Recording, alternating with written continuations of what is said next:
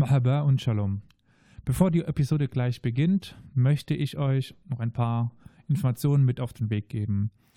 Also die Aufnahme, die ihr gleich hören werdet, ist der Live-Mitschnitt von Synod Meets History, einem, ich nenne es jetzt mal historischen Abend. Vortrag klingt so ein bisschen abgehoben. Naja, auf jeden Fall war ich und auch Olli hier in Saarbrücken in einer Bar und haben einen Abend gestaltet. Einen Abend über den Nahostkonflikt. Aktueller denn je, aber er gehört eben mit seinen Ursprüngen auch in das Metier eines Historikers. Wir haben mitgeschnitten und möchten euch natürlich auch dies nicht ähm, verwehren zu hören. Genau, also dementsprechend wisst, wenn ihr Klimpern hört, wenn ihr Klirren hört, und so weiter, dass das halt von der Baratmosphäre kommt. Genau. Und der Beginn ist etwas abgeschnitten. Wir haben das Aufnahmegerät etwas zu spät eingeschaltet. Schande über uns. Und wollte ich nur sagen, ihr habt nicht viel verpasst, nur die Vorstellung von uns und welches Thema wir an dem Abend machen. Und zu der Gestaltung des Abends gehörte auch ein kleines, hm, ja, musikalisches Programm, einfach ein bisschen Musik aus der Region. Die Spotify-Playlist befindet sich, so ich dran denke, hoffentlich, in den Show Notes, in den Anmerkungen. Ja, da kann man mal reinhören. Sehr interessante Musik aus Israel, aus Jordanien, aus Palästina, aus dem Iran als direkter Gegner von Israel, wie man momentan leider wieder mitbekommt. Ja, wer Lust hat, auch musikalisch sich etwas in die Region einzuleben, kann gerne auf diesen Link klicken und dann sollte ihr zur Playlist kommen. Nun möchte ich euch aber ganz viel Spaß, ja, so wie man bei einer Ostkonflikt auch immer von Spaß reden kann, auf jeden Fall viel Hörspaß, viel Hörvergnügen bei der neuen Folge von Historia Universalis wünschen.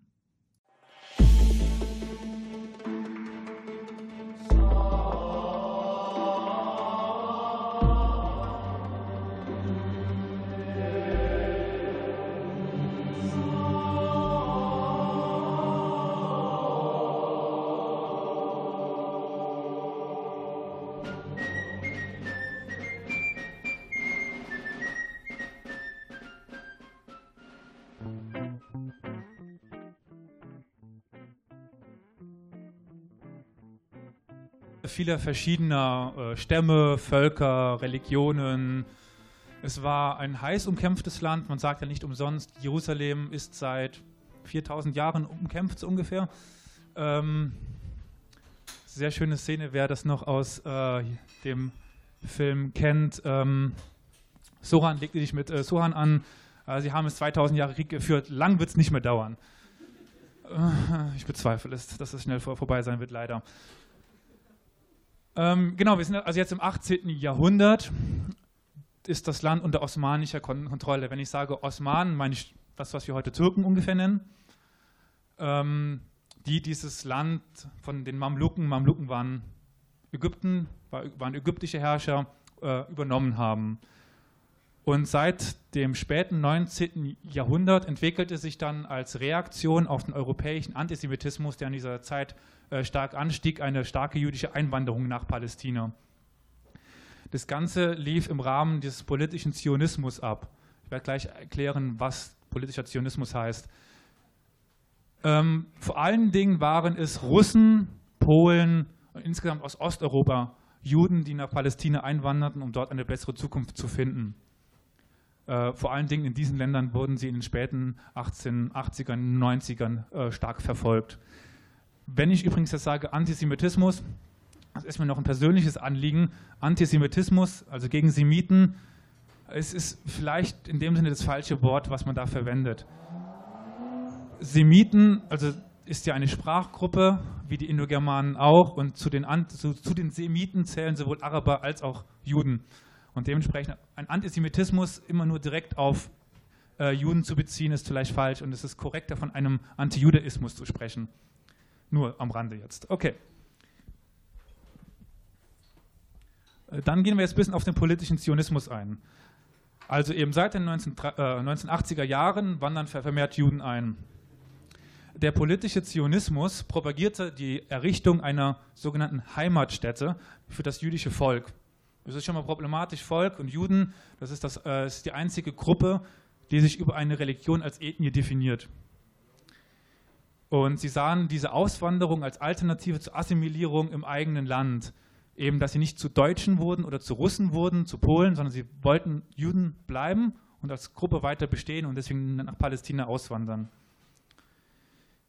Ähm, ausgearbeitet wurde dieses äh, Konzept dann in dem Werk von Theodor Herzl. Theodor Herzl war ein österreich-ungarischer Publizist und der hat das Werk Der Judenstaat geschrieben. Und in diesem Werk wird eben die Idee aufgeworfen eines eigenen jüdischen Staates.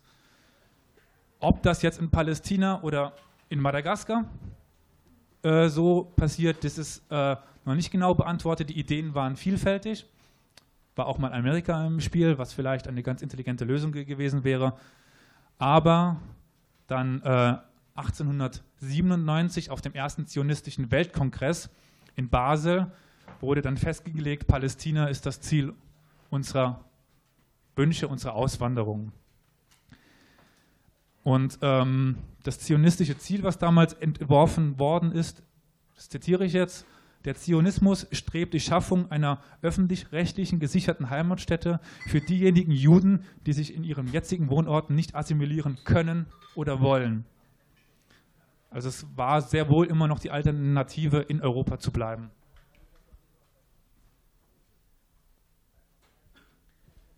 Bis 1939 wanderten dann rund 380.000 Juden nach Palästina aus und ähm, vor allen Dingen aus Europa. Doch Palästina war zu dieser Zeit kein unbewohntes Land. Es ist ja nicht irgendwie, dass ein luftleerer Raum dort war. Ähm, 1882 lebten rund 450.000 Palästinenser. Und, man darf es nicht ver vergessen, 15.000 Juden. Während des Ersten Weltkrieges gab es dann verschiedene Zusagen europäischer Mächte, die ich jetzt kurz aufschlüsseln werde. Es gab die sogenannte äh, Balfour-Erklärung des äh, britischen Außenministers James Arthur Balfour, der den Zionisten zugesichert hat, ihnen eine, oder im Namen der britischen Regierung, ihnen eine Heimatstätte in, äh, in Palästina zu sichern. Heimatstätte, was ist das? Ja, das haben die Briten absichtlich so übernommen von den Zionisten. So konnten sie sich dann halt rausreden nach dem Krieg und ihnen keinen eigenen Staat, sondern nur eine Heimatstätte bieten. Falls übrigens irgendwelche Nachfragen sind zu den Vokabularen und Wörtern, die ich benutze, Zeit abfolgen, einfach die, die Hand in die Hohe strecken, schreien, rufen, auf den Boden stampfen, irgendwie auf sich aufmerksam machen. Dann beantworte ich das gerne.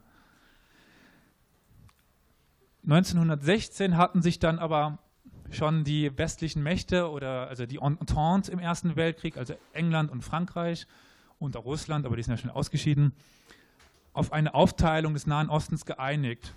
Es gibt das äh, geheime Sykes-Picot-Abkommen, nach ihren äh, Schaffern benannt. In diesem Abkommen einigten sich Frankreich und England darüber, den Nahen Osten aufzuteilen in eine britische und eine französische Einflusszone, später dann das Mandat. Aber der Versprechen nicht genug, versprach man auch noch der arabischen Seite äh, Landgewinne. Es, es, gab eine Korrespondenz mit dem Scherifen, das ist der, ähm, der Wächter über die Heiligtümer in Mekka. Ich versuche es mal so zu, zu beschreiben. Also der oberste Herr in Mekka. Und in dieser Korrespondenz sagte der damalige Hochkommissar von Ägypten, also im Namen der britischen Regierung, den Arabern die Unabhängigkeit zu. Und die Araber sahen sich selber auch als Herrscher dann über Palästina, Syrien, den Irak, also wo überall sie halt vorhanden oder wo es Araber gab. Das sahen die ähm, Briten ganz anders. Die sahen nämlich nur dort dann die Unabhängigkeit, wo es nur Araber gab. Und in Palästina gab es eben ein paar Christen noch und das hat ihnen dann gereicht nach dem Krieg. Ja, an dieser Stelle noch einmal ganz kurz aus dem Off, die Stimme aus dem Off. Ähm, ich habe vergessen, das Mikrofon weiterzureichen. An dieser Stelle kam die erste Frage auf und dementsprechend möchte ich nochmal kurz erwähnen, dass ich naja, erst in der zweiten Hälfte des Ganzen, glaube ich, die Mikrofone weiterreiche. Ich versuche es, glaube ich, noch zusammenzufassen meistens, Aber der Vollständigkeit halber, es war eine Frage, es müsste ungefähr gewesen sein, wie Araber definiert ist. Sind es nur die Leute von der arabischen Halbinsel oder wie ist das Ganze definiert? Und ja, die Antwort gebe ich ja dann. Also, ob, was ich mit Arabern meine, ist, ist, ist eine Frage. Araber ist in, dem, in der Korrespondenz alle arabisch sprechenden Völker.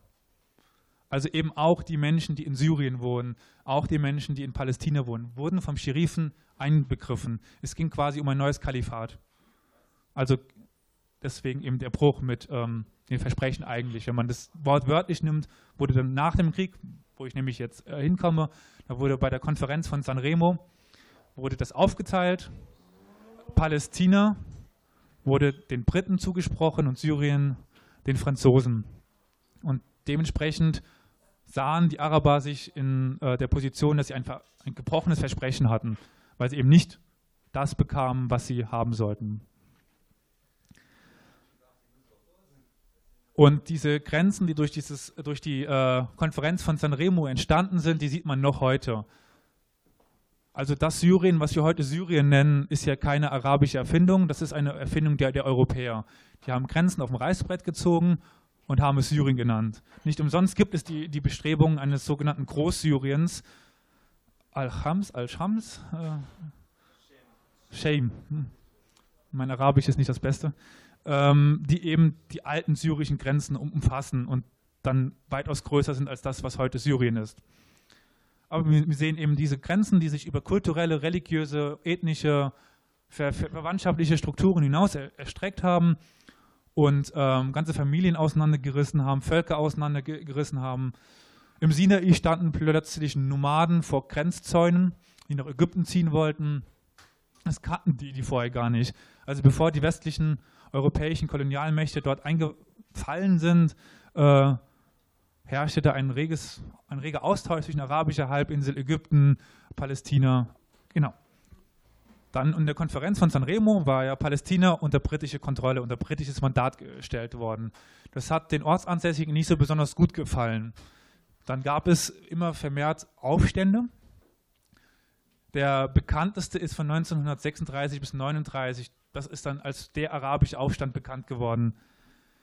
Und daraufhin entwickelten oder sagt man, dass die äh, Araber so etwas wie Nationalbewusstsein äh, entwickelten. Also, dass wir uns als Deutsche empfinden, ist ja jetzt auch keine Entwicklung, die es so lange gibt. Also dieser Nationalismus ist ja erst eine relativ, also geschichtlich gesehen, eine relativ neue Erfindung. Und bei den Arabern noch später die sich ja ganz lange Zeit nur über den Glauben definiert haben und die, und die Sprache. Und dass sie eben eine Nation sind, kam erst viel später. Man sagt eben in dieser Zeit der arabischen Aufstände entwickelten die so etwas wie ein Empfinden, dass wir Araber sind und Palästinenser dann irgendwann auch. Aber man darf jetzt nicht nur äh, die arabischen Aufstände mit einbeziehen, sondern auch jüdische Aufstände. Also Untergrundorganisationen wie Hagana, Lechi, Irgun äh, verübten genauso wie arabische Organisationen Angriffe gegeneinander und auf die britische Mandatsmacht. Also das war ein ziemliches Durcheinander, jeder gegen jeden. Und die Irgun, die wurde erst später gegründet, weil ihnen die anderen nicht radikal genug waren, äh, überlegte sogar, gegen die britische Mandatsmacht mit Nazi-Deutschland zusammenzuarbeiten. Was jetzt als Juden doch schon irgendwie seltsam zu nennen ist, würde ich mal so behaupten. Aber sie sahen eben nicht in den Nazis ihre größten Feinde, sondern in den Briten.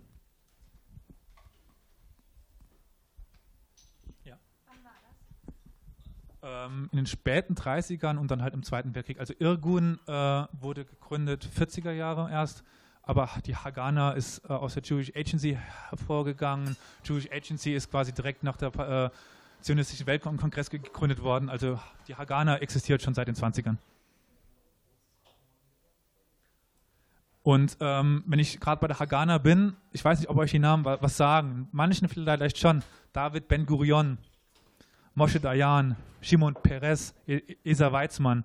Das sind sehr bekannte israelische Politiker. Und all diese Politiker waren, wenn sie nicht also in der Hagana mal, mal mindestens, und wenn sie nicht auch Irgun oder, oder Lechi waren. Also das, was wir heute als Terroristen bezeichnen würden. und die Namen nicht alle aufgezählt habe, sind alles spätere Staatsmänner, Ministerpräsidenten von Israel. Aufgrund dieser arabischen Ausschreitungen, die ich gerade eben erwähnt habe, beginnt die britische Mandatsregierung den jüdischen, die jüdische Einwanderung zu begrenzen. Das, was man heute auch macht, man hat Probleme, Grenzen dichten keine mehr rein. Ähm, das Problem war ja nur eben, dass zu dieser Zeit Nazi-Deutschland ganz schön am, am wütend war und trotzdem flohen 80.000 Juden dann eben in dieser Zeit ins Heilige Land. Und die Briten mussten sich dementsprechend eine Lösung überlegen. Wie schaffen wir es in der Zukunft, Palästina zu befrieden? Weil offiziell lief ihr Mandat 48 aus. Dann gab es verschiedene äh, Kommissionen, die äh, Pläne erarbeiten, auf die möchte ich jetzt nicht so im äh, Detail eingehen. entweder gab es ein Palästina mit zwei Staaten, einem jüdischen und einem arabischen Staat, so ungefähr wie es sein sollte später. Es gab aber auch die Überlegung eines binationalen Staates, also eines Staates, das sich ähm, nicht über die Religion definiert, sondern einfach Palästinenser und Juden zusammen in einem Staat leben sollten. Ähm, nach dem Krieg gab es einen UN-Sonderausschuss. Die UN wurde ja nach dem Zweiten Weltkrieg neu gegründet, weil der Völkerbund, die, die Vorgängerorganisation, äh, äh, doch etwas gescheitert ist. Ähm, gab es dann einen UN-Sonderausschuss, United Nations Special Committee on Palestine, kurz UNSCOPE.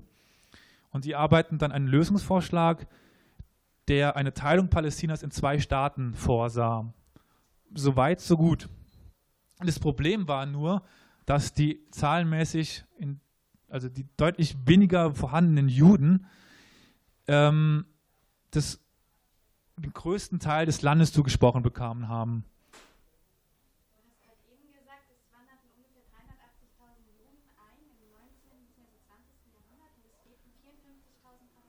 82, 882. Ich habe leider keine Zahlen danach verlässliche, aber ähm, sie haben 54 Prozent des, des, Landes bekommen mit äh, den deutlich besseren Böden und die ungefähre Zahl, die ich dir nennen kann, in der Ver also in Ver Ver Vergleich, ich kann dir keine Zahlen nennen, wie viele äh, Palästinenser es gab, aber es waren ungefähr äh, 25 bis, bis 30, 30 Prozent Juden. Aber keine, keine konkrete Zahl nennen. Und ähm, an sich sollte sich dieser Teilungsplan, bekannt als später dann als angenommene Resolution Nummer 181.2, an den äh, Siedlungsgebieten orientieren. Das Problem war nur, dass in den Israel zugesprochenen Regionen sich auch ganz viele Palästinenser befanden, die dann halt umsiedeln mussten, gezwungen wurden oder vor vollendete Tatsachen gestellt worden sind. Und ähm, aus diesen Flüchtlingen, die dann existierten nach 48, nach der Unabhängigkeitserklärung, erwächst dann das nächste Problem. Aber dazu später mehr. Ähm, dann kommen wir nämlich jetzt zu der Staatsgründung von Israel und ihre Folgen. Im Mai 1948, genau am 14. Mai, das war das Ende des britischen Mandates, ruft David Ben-Gurion, habe ich gerade eben schon als Mitglied der Hagana äh, erwähnt, die Unabhängigkeit des Staates Israels aus. Und in derselben Nacht kommt es zum Angriff einer äh, arabischen Koalition, bestehend aus Ägypten, ähm, Syrien, das was heute Jordanien ist, damals noch Transjordanien, ähm, dem Irak und Saudi-Arabien. Und was mir im Gespräch aufgefallen ist, worüber es um, so viele Mythen gibt und was auch häufig propagiert wird, dass die arabischen Truppen in diesem Angriff in der Überzahl waren. Sie waren weder in der Überzahl noch besser bewaffnet. Also an sich hat, hatte Israel eine schlechte Chance, den Krieg zu verlieren. Die Israelis waren besser ausgerüstet und in der Überzahl. Und die Ironie der Geschichte, sie kämpften mit deutschen Messerschmitts gegen dann die Spitfires und haben es geschafft, das Ergebnis des Zweiten Weltkrieges umzudrehen, indem sie eben mit deutschen Waffen gegen dann die Waffen der Alliierten gewannen. Und ähm, in, in, in, der Luft. Und ich würde mal behaupten, dass äh, der Zweite Weltkrieg auch dadurch entschieden worden ist, dass die Deutschen die Lufthoheit ver verloren haben. Aber das ist, denke ich mal, eine Diskussion für ein anderes Mal. Also, äh, warum die arabischen Truppen angriffen? Ähm, ich habe gerade eben schon mal erwähnt mit dem Nationalbewusstsein. Also die meisten empfanden sich als Araber. Das, dass sich heute Leute als Tunesier empfinden, als Palästinenser, als Syrer, ist eine relativ neue Entwicklung. In Tunesien ist es und Marokko ist es noch ein bisschen was anderes, die sind ein bisschen früher dran, aber in, insbesondere in dem Raum, arabische Halbinsel und was damit zu, zusammenhängt, die haben sich als Araber empfunden.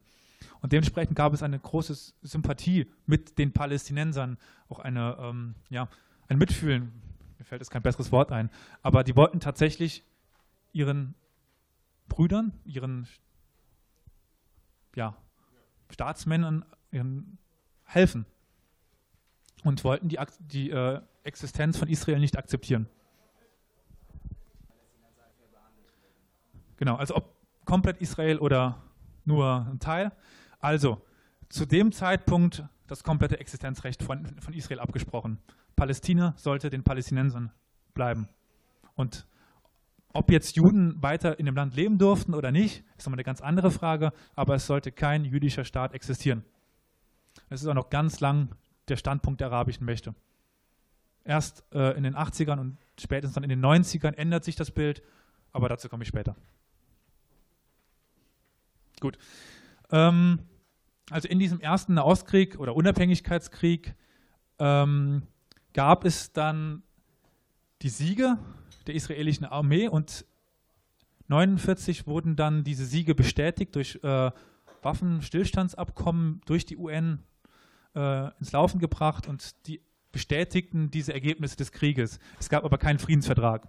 Der erste Friedensvertrag wird noch lange auf sich warten lassen. Dann gab es zum Beispiel die, die Situation, dass dieses Westjordanland oder Westbank, wie es auch häufig genannt wird, durch Jordanien erobert worden ist, erst später durch Israel. Also die Situation, die wir heute haben, dass, in Israel, dass Israel in, im Westjordanland äh, Siedlungen hat und so weiter, das kommt erst später. Und der Gazastreifen wurde zum Beispiel dann durch Israel besetzt. Und diese Waffenstillstandslinie von 1949 werden als sogenannte grüne Linien oder Grenzen von 1967 bezeichnet. Das ist ein bisschen seltsam, aber das sind die, quasi die Grenzen von vor 1967 beziehungsweise die grünen Linien, weil sie mit einem grünen Stift auf die Karten gezeichnet worden sind. Falls man mal diesen Begriff hört, grüne Linien. Die grünen Linien sind äh, die Linien oder die Grenzen, die heute ein palästinensischer Staat von palästinensischer Seite haben sollte. Auf diesen Krieg folgte dann eine massenhafte Ver Vertreibung, die ich gerade eben schon mal kurz angesprochen habe. Und ähm, es gab eben, das ist ein Begriff, den Ilan Pape geprägt hat. Pape war ein israelischer Historiker und der hat den Begriff der ethnischen Säuberung definiert für Israel. Und in den eroberten Ge Gebieten gab es dann, so, so heißt es, ethnische Säuberungen. Und dann wurden die Palästinenser vertrieben in die Flucht getrieben und versucht halt aus dem Land rauszuschmeißen, weil man einen rein israelisch-jüdischen Staat haben wollte. Und äh, nach UN-Angaben flohen in dieser Zeit rund 700 bis 750.000 Palästinenser in die arabischen Staaten, die sich leider nicht um die Palästinenser kümmerten. Also die, leben, die Nachkommen dieser Flüchtlinge leben heute immer noch in Flüchtlingscamps, in Gazastreifen oder in der arabischen Welt. Ähm, im Land selber blieben nur 150.000 Palästinenser in Israel und sie bilden heute 20 Prozent der israelischen Be Bevölkerung. Aus dieser Zeit existiert auch das ähm, Bild eines Davids gegen den Goliath, was ich gerade eben schon mal angesprochen habe. Es wird häufig propagiert, dass äh, der arabische Goliath gegen den armen israelischen David kämpft, der sich um sein, der um sein Leben fürchtet, der jederzeit bedroht wird von, von, von außen, von den arabischen Mächten, geschluckt zu, zu werden und deswegen müssen sie zu allen möglichen Maßnahmen greifen. Das ist mittlerweile in der Forschung ein bisschen überholt. Wie ich gerade eben schon mal gesagt habe, im ersten Nahostkrieg hatten die Israelis gute Chancen zu, zu gewinnen. Aber eben aus diesem Mythos des bedrohten Staates entwickelte sich dann die Wehrhaftigkeit des Landes. Also wenn man heute nach, nach Israel reist, man sieht immer Soldaten. Frauen, Männer, egal. Es ist ja auch immer noch in Israel für, für Frauen Pflicht, zum Militär zu, zu gehen, was jetzt in unserer Welt nicht so normal ist eigentlich. in diesem Zusammenhang, jetzt noch ein bisschen auf die Antike zurückzugreifen, fällt auch die Festung Masada. Ich weiß nicht, ob jemand schon mal von der gehört hat. Das ist nämlich in der Antike, eben in einer dieser erwähnten Aufstände gibt es die Belagerung von Masada durch die Römer. Und bevor die Römer diese Festung stürmen können, der letzte Rückzugsort, töten sich alle Insassen, um eben den, der Niederlage zu entgehen. Und deswegen ist es immer noch die äh, Einschwörung der israelischen Armee, nie wieder Masada.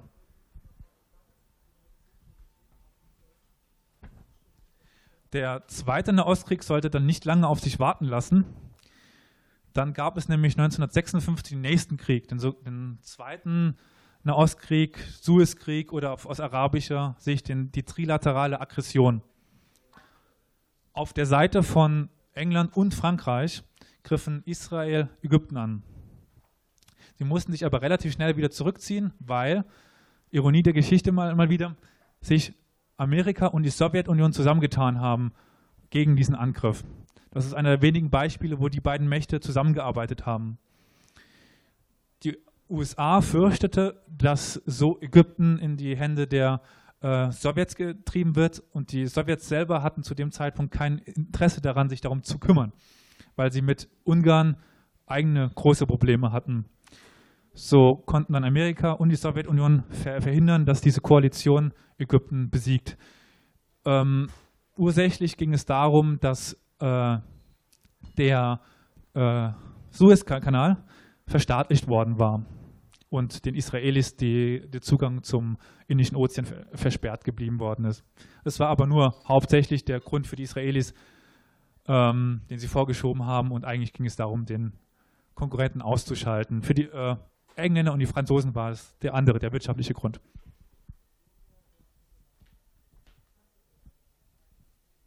Das Problem war nur, was sich daraus entwickelte, dass Nasser, der Präsident von Ägypten, durch diese eigentliche militärische Niederlage, die er erlitten hat, weil die Truppen von Israel standen kurz vor Kairo, aber dann einen politischen Sieg daraus machte. Und er stieg damit zum Führer des sogenannten Panarabismus auf, ich weiß nicht, ob den vielen hier bewusst ist, dass zum Beispiel in den 80er Jahren Ägypten und Syrien ein Land war. Die, also Syrien hat sich Ägypten angeschlossen und haben eine äh, arabische Republik gegründet. Hat nicht so lange bestanden, aber das sind eben die Auswüchse dieses Panarabismus. Und durch diesen politischen Sieg rüstete Ägypten jetzt total auf und wurde ein großer Konkurrent für Ägypten. Also durch die militärischen Sieg, politische Niederlage gab es ganz neu ganz viel äh, Zunder im Nahen Osten. Dann kommen wir jetzt aber nochmal zurück zu Palästina. Dann kommen nämlich ja, Organisationen, die wir noch heute kennen. 1964 ähm, wurde dann eine Organisation gegründet, die Palästinensische Befreiungsorganisation, äh, kurz PLO. Und die wurde gegründet auf Betreiben des ägyptischen Präsidenten Nasser. Und die PLO setzte sich von da an für die Be Belange der palästinensischen Bevölkerung ein. 1959 war schon unter Yasser Arafat, dem einen oder anderen sagt der Name bestimmt etwas, wurde die ähm, Fatah gegründet. Die Fatah ist sowohl politische Partei als auch Terrormiliz der Palästinenser. Und aus diesen Unruhen im Palästina gab es dann wieder Ägypten. Weil Ägypten hat versucht in ihrem Panarabismus, also sie haben versucht auch auf Palästina zu übergreifen und durch diese PLO und durch die Fatah wollten sie weiteren Einfluss ausüben und äh, fuhren dann die Truppen von den Grenzen auf. Und dann gab es dann, man sagt immer so, einen unausweichlichen Krieg. Also dann hat Ägypten darauf reagiert, dass Israel Truppen aufgefahren hat und immer wieder haben sich gegenseitig hochgeschaukelt. Und dann gab es im Frühjahr 1967 den nächsten Krieg, den dritten Nahostkrieg. Und ähm, auch hier wieder musste die UN eingreifen und es gab ähm, eine Besetzung Ägyptens des äh, Gazastreifens daraus, aber im Großen keine Raumgewinne oder irgendwelche großen Ereignisse daraus, außer mehr Krieg, mehr Leid mehr Tote. Und in dieser Zeit hat äh, Israel zum Beispiel die Golanhöhen erobert, die manchmal noch in den Nachrichten sind. Die Golanhöhen an der Grenze zu, zu Syrien sind eine sehr wasserreiche Gegend und in einem wasserarmen Gebiet, wie es Palästina ist, doch sehr wichtig. Und danach forderte aber die UN auf, dass Israel diese Länder zurückgibt. Israel weigerte sich, darauf einzugehen und hält bis heute an diesen Gebieten fest. Und es ist unter anderem auch das Westjordanland. Im September 67 kam dann die Arabische Liga in Khartoum zu, zusammen und verkündete erneut dann die, die Lösung, keinen Frieden mit Israel, keine Anerkennung Israels, keine Verhandlungen mit, mit Israel. Also kein Frieden in Sicht. Und man kann aber trotzdem ab diesem Zeitpunkt sagen, dass die Ziele der meisten arabischen Staaten eben nicht mehr in der totalen Vernichtung war. Ab dieser Zeit lässt sich sagen, dass es eigentlich nur noch die Zurückgewinnung der verlorenen Gebiete war. Dass es eben bis zu den Grenzen von 67, diese grünen Linien, die ich schon erwähnt habe, dahin wollte man nochmal zu, zurück. Und die äh, Gebietsverluste aus dem Sechstagekrieg von 67, das ist der dritte Nahostkrieg, die wollte man nochmal zurück. Aber jetzt möchte ich euch erstmal noch eine kurze äh, Pause geben. Geht auf Toilette, wenn ihr müsst, bestellt was und in fünf Minuten geht es dann weiter. Okay, ähm, dann hoffe ich, dass ihr die Pause alle nutzen konntet und äh, möchte euch jetzt nochmal äh, zurück willkommen heißen. Vielleicht zum besseren Verständnis fasse ich gerade in, nein, danke, in gefühlten zehn Sätzen das Ganze mal zusammen, was ich bis jetzt erzählt habe. Also es gab eine jüdische Einwanderung nach Palästina die mehr wurde, aber immer noch nicht die Bevölkerungsmehrheit hatten. 30 Prozent nach dem Zweiten Weltkrieg. Nach dem Zweiten Weltkrieg wurde durch die UN wurden zwei Staaten gegründet, Palästina und Israel. Palästina wurde dann im Ersten Nahostkrieg de facto zerstört durch die Annexionen von Israel oder zum Beispiel Jordanien. Und dann gab es noch weitere Nahostkriege wie den Suezkrieg, wie den Sechstagekrieg, in dem es zu regionalen Veränderungen kam in der territorialen Ausformung, nenne ich es jetzt mal, wo es dann äh, Streitfragen gab, natürlich wie die Golanhöhen, die bis heute, oder das Westjordanland, die bis heute top aktuell sind und wichtig sind. Ähm, als nächster Punkt möchte ich auf einen sehr sehr wichtige Art und Weise der israelischen Politik eingehen. Ich nenne es jetzt mal Besatzungs- und Siedlungspolitik. Wenn man die Nachrichten so etwas verfolgt hat, hört man häufiger mal etwas von jüdischen Siedlern. Was ist das und was machen die überhaupt? Also, Israel verfolgt die Politik, die gewonnenen Gebiete in den Nahostkriegen durch Siedler zu schützen oder zu sichern, weil sie dann immer die Bevölkerungsmehrheit stellen. Und diese Siedler, meistens subventioniert durch den Staat, können dort wohnen, häufig in, Kibbutzen, sowas ähnliches, naja, wie eine Kommune, nur halt auf religiöser Basis. Und äh, sichern so das Westjordanland und lange Zeit auch den Gazastreifen. Da sind sie mittlerweile zurückgezogen. Da hat Israel seine Siedler nochmal nach Israel ge geholt, aber im Westjordanland gibt es sie immer noch. Das Ganze hat angefangen in den äh, späten 1970ern unter der Arbeiterpartei Likud. Ähm, das ist Mapai tut mir leid, Mapai heißt die Arbeiterpartei in, in Israel. Und da ging es vor allen Dingen darum, das israelische Kernland zu schützen. Das war dann an den Grenzen zu dem, was früher Palästina war, wurden Siedlungen gebaut, um eben ein palästinensisches Eindringen äh, zu verhindern. Unter eben der Likud, das die äh, national-konservative Partei ist, wurden dann alle besetzten Gebiete zur Besiedlung freigegeben. Das heißt, der Gazastreifen, das heißt das Westjordanland das Land, was eigentlich in der UN-Resolution Palästina zugesprochen worden war, wurde jetzt von der israelischen Regierung freigegeben zum Besiedeln, weil die das de facto besetzt haben nach den Nahostkriegen. Die Siedler lockten sie durch hohe finanzielle Anreize.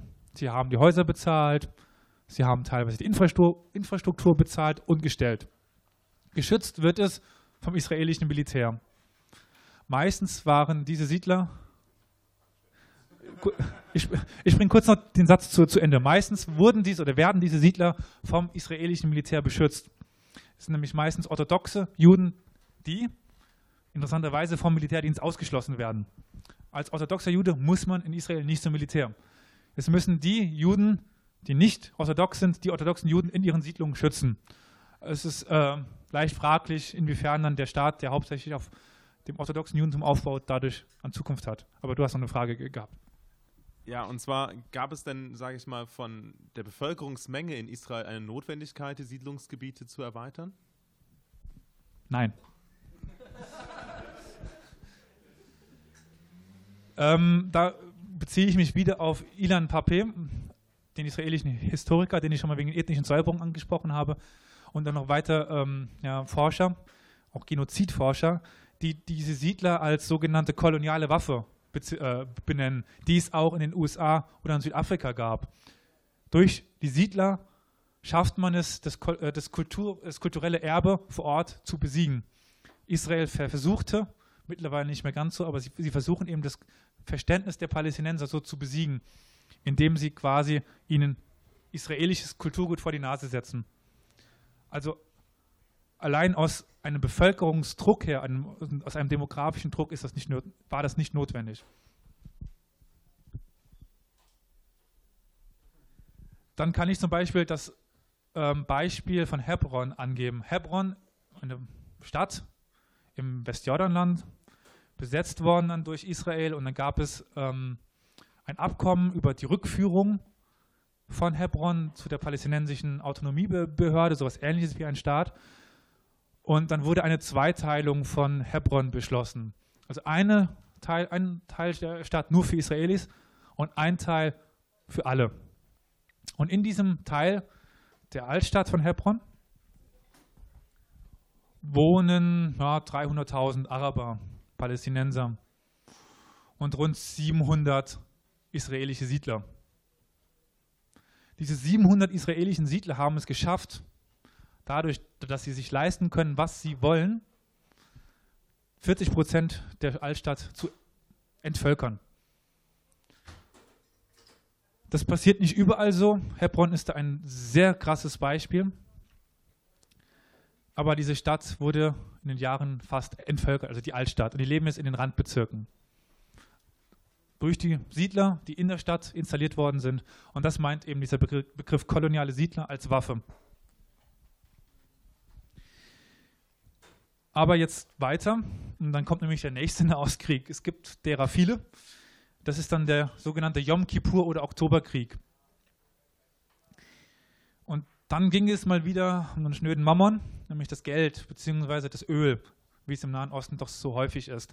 Und zwar die Sinai-Halbinsel. Ich weiß nicht, ob den allen ein Begriff ist. Die Sinai-Halbinsel an der Grenze zu Ägypten, das ist so eine kleine Ausbuchtung unterhalb von Israel. Und auf dieser Insel, oder Halbinsel, gibt es ganz viel Öl. Und das wollte Ägypten haben.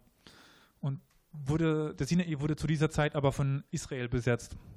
Gehört aber de, de, jure, de jure, so ist der rechtliche Begriff, zu Israel, äh, zu Ägypten. Das bringe ich selber durcheinander. Und dann griffen eben, wie ich schon erwähnt habe, mal diese, Ver diese Verbindung Syrien-Ägypten, griffen Syrien und Ägypten Israel an. Sie konnten auch zu Beginn große Erfolge feiern. Israel stand in der Gefahr zu verlieren. Aber der größte Verbündete von Israel konnte das nicht zulassen, das ist nämlich die USA. Und mit Hilfe von amerikanischen Waffen konnten Ägypten und Syrien zurückgeschlagen werden.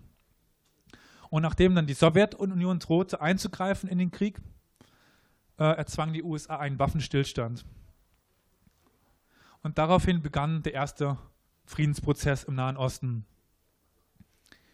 Ägypten und Syrien erhielten nämlich Gebiete zurück und an beiden Fronten wurden UN-Friedenstruppen eingesetzt, das was uns heute als Blauhelmtruppen vielleicht bekannt ist. Und 1978, 79 gab es dann erste Verhandlungen. Und die wurden ge geführt unter der Vermittlung von Jimmy Carter. Und die wurden im Camp David geführt. Und die endeten dann in einem ersten arabisch-israelischen Friedensvertrag. Also einige Jahre, von 48 bis, bis 79 hat es dann gedauert, bis ein arabisch-israelischer Friedensvertrag geschlossen worden ist. Und er war auf weitere 15 Jahre der einzige Friedensvertrag. Ägypten hat dafür teuer bezahlt. Sie wurden nämlich dann aus der Arabischen Liga ausgeschlossen und mittlerweile waren sie dann relativ isoliert in der arabischen Welt. Und, und den äh, damaligen Präsidenten Sadat kostete wahrscheinlich diese Niederlage auch das Leben. Er wurde dann von islamistischen Attentätern erschossen.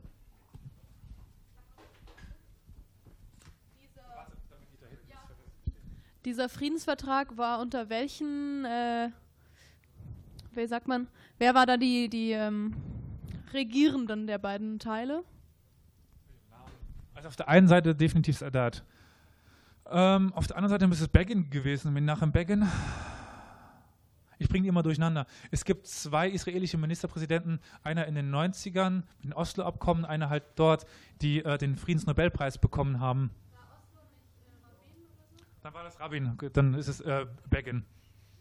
Danke. genau, es gibt nämlich diese Menachem Begin und Rabin, eben Yitzhak Rabin, die sich beide sehr dazu, äh, engagiert haben für den Friedensvertrag. Auf der anderen Seite war es für, für Ägypten war es der Sadat. Das, der Vorteil für Israel war jetzt, dass sie durch einen Friedensvertrag den größten Konkurrenten verloren haben im Nahen Osten. Sie konnten jetzt machen, was sie wollten. Sie hatten keine arabisches äh, Eingreifen mehr zu, zu fürchten. Daraufhin führten sie dann im Sommer 1982 eine Libanon-Invasion durch. Im Libanon war zu, zu, der Zeit die PLO aktiv, also diese palästinensische Befreiungsorganisation. Und die wollten sie daraus vertreiben. Und auf den Libanonkrieg floh die PLO nach Tunis. Und auf, als Reaktion auf diesen Einmarsch entstand dann eine weitere Fraktion, die uns sehr bekannt ist vom, vom Namen, nämlich die Hisbollah. Die Hisbollah oder die Partei Gottes ist eine schiitische, eine schiitische Organisation. Also es gibt im, äh, im Islam ja diese grob zwei Glaubensrichtungen, die Schiiten und die Sunniten. Und die Mehrheit stellen die Sunniten, aber im, äh, in Syrien und im Libanon gibt es teilweise noch Schiiten und auf Initiative des Irans, des größten schiitischen Landes, wurde dann die Hisbollah ge gegründet. Sowohl, sowohl wiederum Partei als auch Terrormiliz. Dementsprechend ist es halt schwer, gegen die vorzugehen, weil sie auf der einen Seite eine akzeptierte politische Partei im Libanon sind, die sich, die im Parlament sitzt und sich beteiligt, als auch ihren Milizen. Das muss man trennen. Und der Süden des, des, Libanons, der durch Israel besetzt worden war, wurde erst äh, 2000 wieder entlassen. Was aber speziell war an dieser Zeit, es gab nämlich erstmal Widerstand der israelischen Bevölkerung. Bis jetzt waren, standen, die, standen die Israelis, also Staatsbürger von Israel, hinter den Kriegen. Aber durch das Eingreifen im Libanon gab es erstmals eine ja, eine, eine Protestbewegung gegen diesen Krieg, weil sie zum ersten Mal sich nicht bedroht sahen. Bis jetzt konnte oder nahm die Bevölkerung in Israel alle Kriege als gerechtfertigt wahr, weil sie durch äußeren Druck entstanden waren, durch stärkere Rivalen, so zumindest von so wahrgenommen. Dann in den folgenden Jahren kommt es zu etwas, was aktuell auch nochmal brandaktuell ist. Aktuell nochmal brandaktuell. Ähm, nämlich die Intifada. Aber dann noch eine Frage. Wie war denn die Sichtweise, äh, Sichtweise der palästinensischen Minderheit in Israel äh, auf die Kriege? Gute Frage. Das ist relativ schwer zu beantworten, weil die es nicht so einfach haben, sich zu artikulieren. Ich habe selber nicht so viel gelesen, was das betrifft. Da gibt es, also die großen Historiker aus Israel gehen darauf nicht ein. Also ich denke darüber nach, ich wüsste niemanden, der darüber schreibt. Also als, als palästinensischer Israeli bist du in einer schwierigen Situation in deiner Meinungsfreiheit. Es wird schwierig, sich dazu zu äußern. Naja. Aber gut, nochmal zurück zur Intifada. Also die Intifada, beziehungsweise das Abschütteln, ungefähr so, also irgendeine Herrschaft abschütteln, in dem Sinne die israelische, begann im Dezember äh, 1987. Es war zuerst lokal organisiert und einfach nur ziviler Ungehorsam. Und um zu uns nach Europa ein bisschen zu kommen, bis dahin war die palästinensische Frage in Europa vor allen Dingen nur durch Terroranschläge bekannt, zum Beispiel das Olympia-Attentat oder die Entführung der, der Landshut. Aber durch diese Intifada entwickelte sich erstmals in Europa auch eine Sympathie für die Palästinenser. Bisher war Europa ganz klar pro-israelisch. In dieser Zeit, in den späten 80ern, entwickelte sich erstmal eine Kritik an Israel und eine Kritik an den Vorgehen der israelischen Regierung. Die Intifada wurde dann relativ schnell durch die PLO übernommen in der Führung und entwickelte sich halt auch zu einem gewaltsamen Kampf. Gestoppt werden konnte die, äh, konnte die erste Intifada durch, die, durch, den Friedens, durch den Friedensprozess von Oslo, wie man ihn nennt. Nach dem zweiten, äh, nach dem zweiten Golfkrieg, Golfkrieg war das, äh, der, der USA 1990-91 versprach die USA eine Friedensinitiative für den Nahen Osten. Und im Rahmen dessen bemühten sie sich auch für Frieden in, in Palästina. Und in Madrid und in Oslo ähm, wurden Friedensbemühungen angestrebt. Dann gab es dann 1993 eine offizielle Anerkennung in Oslo von PLO und Israel. Also erstmals so etwas wie eine geregelte Staatlichkeit. Also Israel hat anerkannt, dass es einen palästinensischen Staat gibt. In welcher Form, das wurde nicht definiert. Und zum ersten Mal wurden auch durch die Palästinenser ein Israel anerkannt. Daraufhin kehrte die PLO auch erstmals wieder nach äh, Palästina zurück. 1994 zog sie nach Gaza-Stadt. Jedoch gab es dann ähm, nach weiteren Verhandlungen, ist aber nicht so wichtig, im November 1995 einen herben Dämpfer des Friedensprozesses. Der gerade eben schon mal angesprochene Yitzhak Rabin wurde ermordet. Das war der Präsident, der sich sehr stark für diesen Friedensprozess eingesetzt hat. Er wurde ermordet, nicht etwa von islamistischen Attentätern, Palästinensern, er wurde ermordet von radikalen Juden. Und danach oder seitdem liegt der Friedensprozess brach. Danach kam ein Mann an die Macht, der heißt in Israel Bibi. Bibi, wir kennen ihn besser unter Netanyahu. Und, und Netanyahu brachte diesen Friedensprozess dann wieder ins Erliegen. Aber wie es dann weitergeht, nach einer kurzen Pause. Okay, dann äh, auf ein drittes und letztes hoffe ich.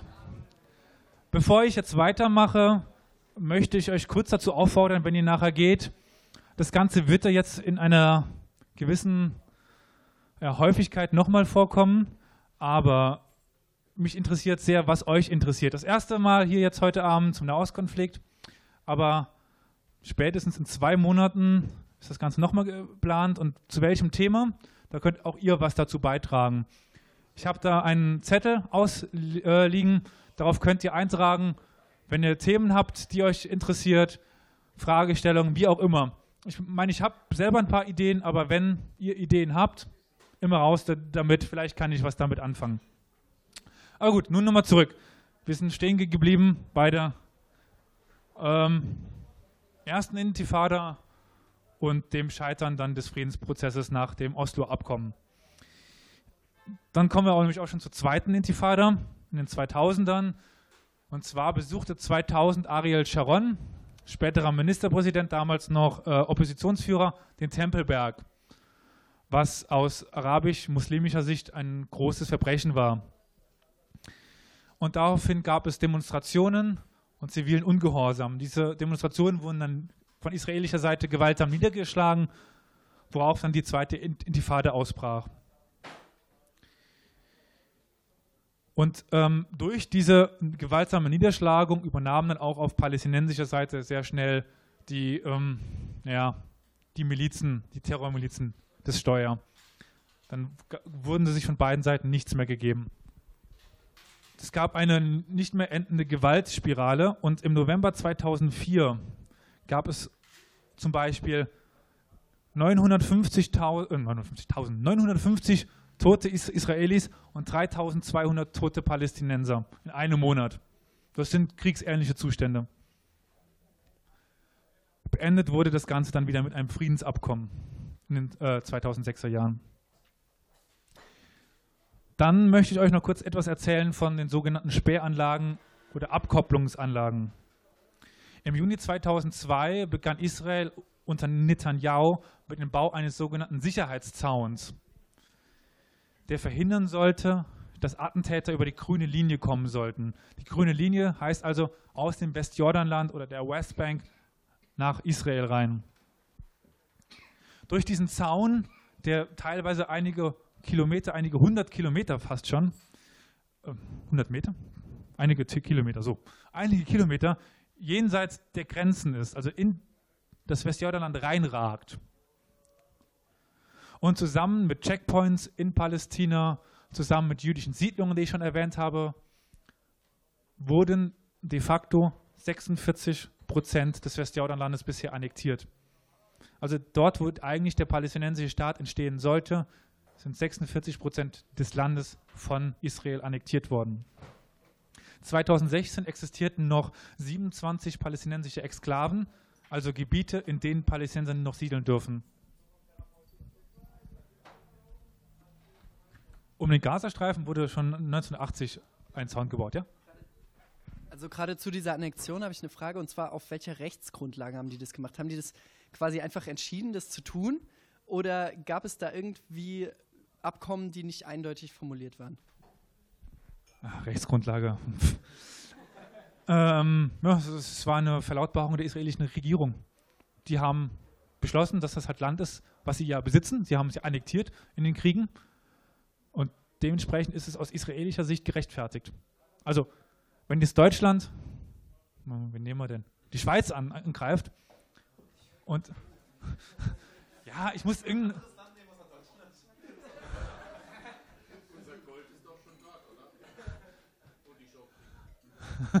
Also, wenn der Staat XY Staat YX angreift und das ja besitzt, dann kann es ja aus sich selber heraus Gesetze machen. Und aus israelischer Sicht ist es gerechtfertigt. Dadurch aber, dass die UN ja nach dem Sechstagekrieg Israel aufgefordert hat, diese Gebiete wieder zurückzugeben, ist es eben nach naja, UN-Recht nicht gerechtfertigt.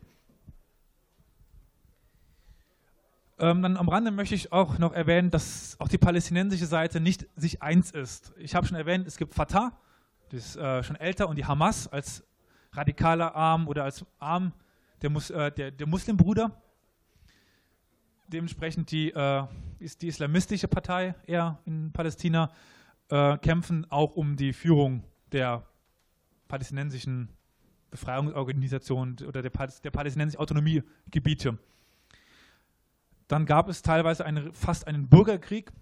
2006 konnte sich die Hamas durchsetzen, wurde von der Fatah aber, naja,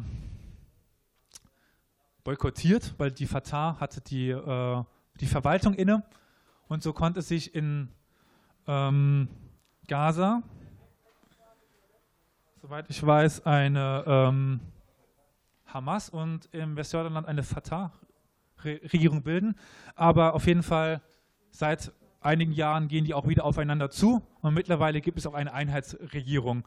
Also die Palästinenser haben es geschafft, die inneren Spaltungen etwas zu überbrücken.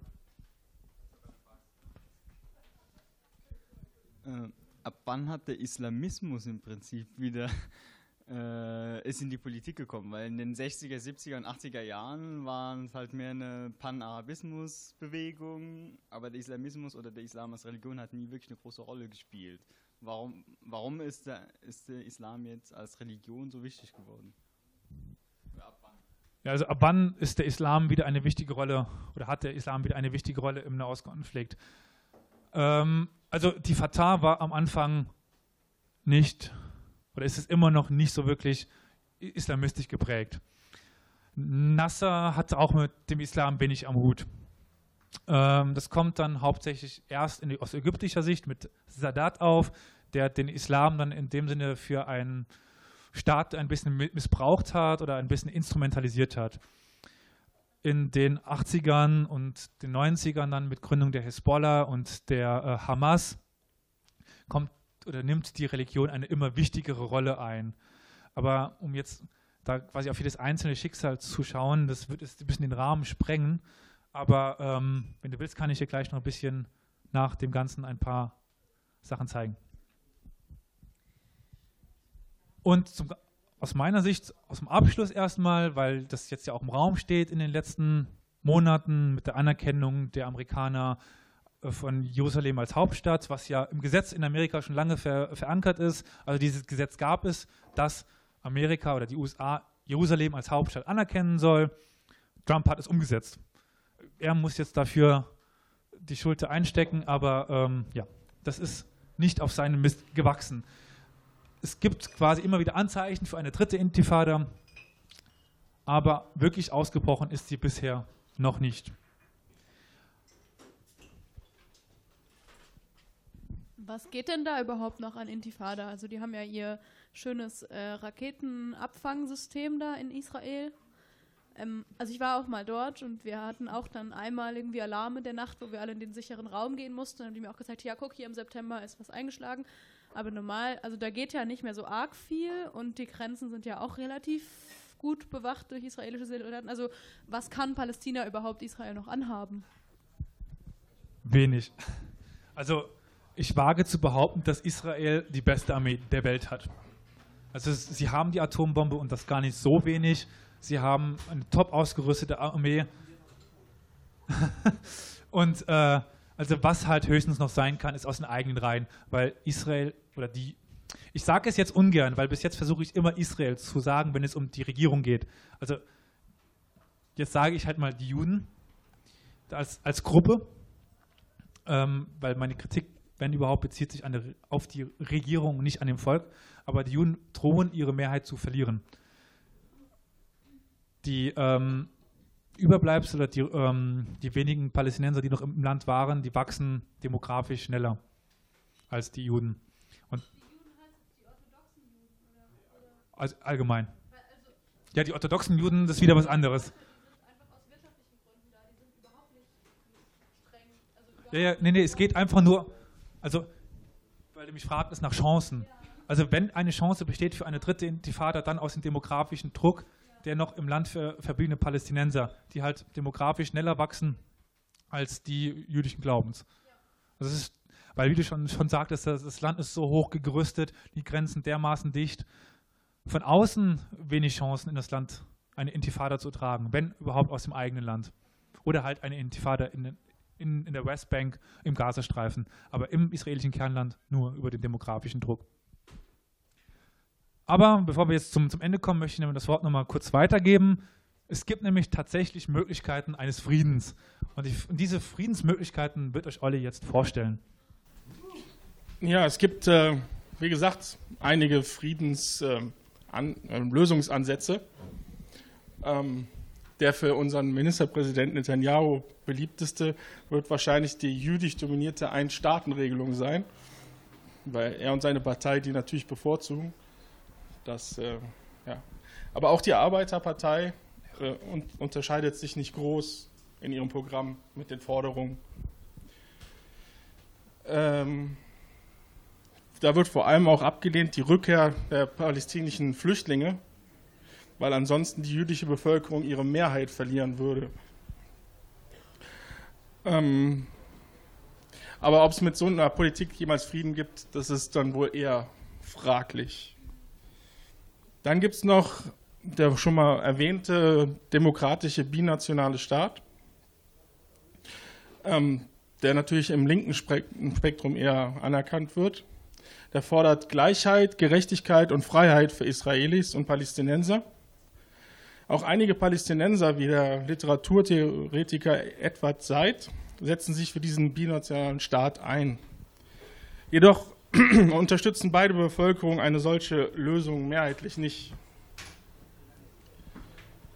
Vor allem, weil Israel auch dann ähm, mit einem säkularen Staat einverstanden sein müsste und die Palästinenser ihr Streben nach ähm, nationaler Selbstbestimmung aufgeben müssten. Dann gibt es noch das äh, Konföderationsmodell. Ähm, das wurde 2004 vom Anthropologen und Menschenrechtsaktivisten Jeff Harper äh, vorgeschlagen und sieht einen Zwei-Stufen-Plan vor. Ähm, zuerst sollten der palästinensische Staat die Grenzen von 1997 ähm, naja, anerkennen und entstehen lassen. Die grüne Grenze oder grüne Linie, die Elias äh, erwähnt hatte. Ähm, darauf sollten sie sich zusammenschließen, ähnlich wie die EU, ähm, zwischen Israel, Jordanien und Palästina. Später dann, sollten dann auch noch Syrien und der Libanon dazu beitreten. Ähm, das wäre für die palästinensischen Flüchtlinge von Vorteil, weil sie müssten nicht die israelische Staatsbürgerschaft anerkennen, könnten aber in dem Land äh, arbeiten, weil es halt eine Bewegungs-, Niederlassungs- und Beschäftigungsfreiheit geben soll. Dann gibt es dann gibt's natürlich noch die, die, ähm, die ja, populärste, die Zwei-Staaten-Lösung. Ähm, Hierfür gibt es schon einen Plan seit 1947 und ähm, die ist äh, seit 2002 von der UN anerkannt und sogar vom US-Präsidenten bestätigt worden. Israel lege bei der Zwei-Staaten-Lösung innerhalb der Grenzen wieder von 1967 wieder diese grüne Linie, wie erwähnt. Ja, aber eine schnelle, ja, schnelle Frieden, den wird es wahrscheinlich nicht geben. Genau, also das sind die Modelle, die existieren momentan aus der Politik, wie man das Ganze lösen kann mit den Völkern, die es dort gibt. Mit der aktuellen israelischen Politik unter Netanyahu ist wahrscheinlich nur ersteres, ein, ein jüdischer Staat in Palästina, ähm, möglich. Aber wenn wir jetzt am, am Ende unseres Vortrages sind, gibt es denn noch Fragen aus dem Publikum? Ich sehe schon hier. Äh, kurz zur Lösung von dem Konflikt. Ihr habt gesagt, es gibt mehrere Möglichkeiten, unter anderem den binationalen Staaten, dann die Zwei-Staaten-Lösung. Wann kam genau die Zwei-Staaten-Lösung als Lösung raus? Weil bis, vor zu, bis zum Ende des 19. Jahrhunderts waren ja in der Region Juden, Araber, also Muslime und Christen zusammen. Also wann genau war die Zwei-Staaten-Lösung als Lösung, an, wurde die angeboten und wer hat dafür wirklich also wer hat das angeboten? Also wollten es eher die Juden oder wollten es eher die Araber? Also erstmals entwickelt wurde das, diese Zwei-Staaten-Lösung von britischer Seite während der Mandatsherrschaft. Gibt es die Peel-Kommission, die UTED-Kommission und so weiter. Auf jeden Fall, da gab es immer schon Überlegungen, wie teilt man das auf. Ähm, die jüdische Seite, die ja in der Minderzahl war, war in der Einstellung, erstmal einen jüdischen Staat, dann schauen wir weiter. Das war auch die Situation nach der Unabhängigkeit. Israel, wir erkennen jetzt die Resolution an, aber was wir daraus machen, das können wir immer noch schauen. Die arabische Seite war eigentlich immer der Meinung, wir akzeptieren nur einen palästinensischen Staat. Mittlerweile, seit den 80er Jahren, ändert sich das Ganze dann ein bisschen. Also seit den 80er Jahren würde auch eine arabisches, eine, oder der palästinensische Staat innerhalb dieser Grenzen von 67 der, dieser grünen Linien würde akzeptiert werden. Also in den 80er Jahren ändert sich dann das Bild äh, auf arabischer Seite. Auf palästinensischer Seite ist das immer so eine Sache. Äh, meinst du jetzt die offizielle Regierung, die Realpolitik? Meinst du ähm, das jüdische Volk? Aber die haben es meistens, haben die vor der Staatsgründung eine Zweiteilung akzeptiert. Und danach hängt es wirklich von der politischen Führung ab. Okay? So, Existieren noch weitere Fragen? Ja. Also ich glaube, im Moment gibt es ja von Seiten der äh, Staatsoberhäupter gibt es ja sehr, sehr, sehr wenig äh, Kompromissbereitschaft, wenn ich das mal so richtig sehe. Was ist mit so im Kleineren, also was weiß ich, in, in Jerusalem, es gibt ja sich, es gibt ja, glaube ich, viel so künstlerische Projekte, wo man sagt, oh, wir müssen palästinensische und israelische Jugendliche zusammenbringen und sehen, wir sind doch nicht so unterschiedlich und so weiter. Gibt es da auch irgendwie Nichtregierungsorganisationen, die irgendwie darauf hinarbeiten, dass es doch irgendwie was geben könnte in naher Zukunft? Die NGOs gibt es natürlich, also diese Nichtregierungsorganisationen, auch gar nicht so wenige ähm, im Israel, also Israel-Palästinenser-Konflikt ein bisschen problematisch, weil es dann doch immer wieder ideologisch geprägte Organisationen gibt. Aber die gibt es en masse, sei es in der Musik. Ich, wir hatten es ja ein bisschen Musik eingespielt und werden auch gleich nochmal anmachen. Ähm, sei es die palästinensische Rappergruppe Dam, die mit einer Frau als Front Rapperin auftritt und in Palästina auch eine große Öffentlichkeit hat. Ähm, also diese Programme gibt es natürlich und ähm, auch in den Städten.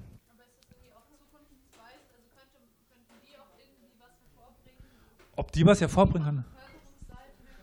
Ähm, es ist halt schwierig, in, in, inwiefern sich das, also ob die aus der eigenen Bevölkerung raus ähm, einen Ruck in, eine, in, eine, in, die Gesellschaft bringen. Das ist eine Frage, die ich als Historiker dir nicht beantworten kann. Ich kann es mir als Mensch gut vorstellen, dass das passieren kann. Und ich weiß auch, dass in Israel in den letzten Jahren schon ein gewisser Wandel stattfindet. Ich meine, es gibt immer noch die orthodoxen Juden, die, wirst, die wird man nicht belehren können, aber ich meine, Tele Ja, also, also klar, die Bedrohung ist da, die nimmst du wahr. Und es wird in den nächsten Jahren, denke ich, keine große Veränderung geben. Das wird sehr schwer, das Ganze zu, zu lösen durch diese seit Generationen andauernde Feindschaft. Und ähm, ich möchte hier auch keine Lösung anbieten und keine Antwort an, anbieten. Das wird sich im Einzelnen zeigen, wie es passieren wird, was passieren wird. Und ich kann und will nicht voraussagen, wie es weitergeht, weil es da so viele Akteure gibt, ähm, so viele verschiedene Sachen, die ich, die keiner beeinflussen kann. Also sicherlich kann es durch kleine Engagements eine Besserung geben. Aber ob die zu einer Lösung des großen Ganzen beitragen, schwierig. So, das sieht jetzt aber so aus. Da, da hinten. Ich komm. Äh, ja, ich habe eine Frage basiert auf, ich würde schon sagen, Vorurteilen. Es gibt ja dieses Vorurteil, dass ähm, die Gewalt im Nahen Osten viel äh, mit der Art äh, des Islam zu tun hat. Also, weil Islam sei ja äh, diese Eroberungsreligion und ähm, inwiefern hat denn der Konflikt zwischen Israel und Palästina auch religiöse Begründungen? Das geht ja jetzt ein bisschen in die Richtung von seiner Frage, ab wann der Islam eine wichtige Rolle spielte. Und am Anfang halt, klar, also die haben sich durch ihre Religion definiert. Also das war das erste, die erste Gemeinsamkeit, die die Menschen hatten. Ich meine, es waren Stämme früher, nomadische Stämme. Ob, also das ist so, wie wenn, äh, das ist einer aus Völklingen, das ist eh irgendwer Seltsames. Aber der hat zumindest unsere selbe Religion. Da haben wir doch eine Gemeinsamkeit. Und dementsprechend ähm, spielt die Religion als sinnstiftende Gemeinschaft schon eine Rolle, die sich eben durch die Religion als Araber definiert haben. Aber als die treibende Kraft in der Gewalt, in der Gewaltausübung, ist sie erst in den 80er Jahren dazugekommen. Davor war eher so, wir wollen unseren eigenen Staat, wir wollen uns selbst vertreten wir wollen nicht andere über uns, uns richten lassen. Und dass es dann eher so kam, ja, das sind die Juden, das sind die Bösen, das kam erst dann später dazu. Ich meine, in der arabischen Welt gibt es schon immer einen großen Anti-Judaismus, aber in dieser Ausprägung, wolltest du in die Richtung? Okay, in dieser Ausprägung kam es dann erst in, in, in einer späteren Zeit, dass dieser Anti-Judaismus eine große Rolle spielte. Beantwortet das ungefähr deine Frage? Gut. Noch? Ach, da hinten, ich komm. Eine Frage, und zwar inwiefern ähm, beeinflusst der steigende Konflikt zwischen dem Iran und Saudi-Arabien, also dem Schi äh, den Schiiten und den Sunniten, äh, den Konflikt im, in Palästina?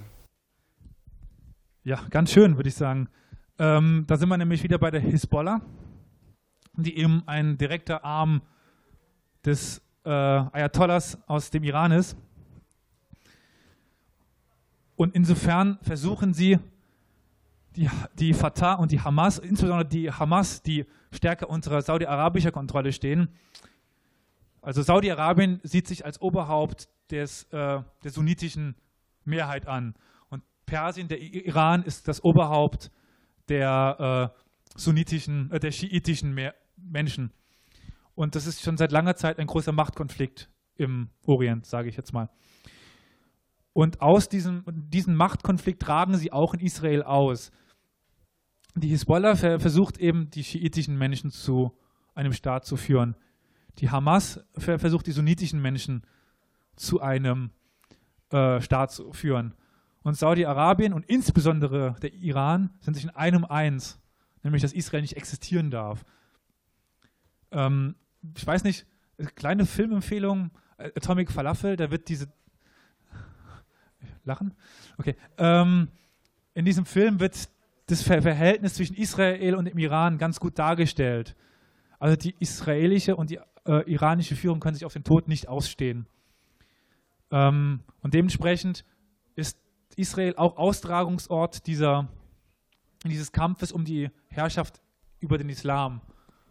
Weil dort quasi wie früher im Kalten Krieg ein Stellvertreterkrieg stattfinden kann zwischen der Hisbollah und der Hamas. Aber jetzt habe ich zwei weitere Fragen.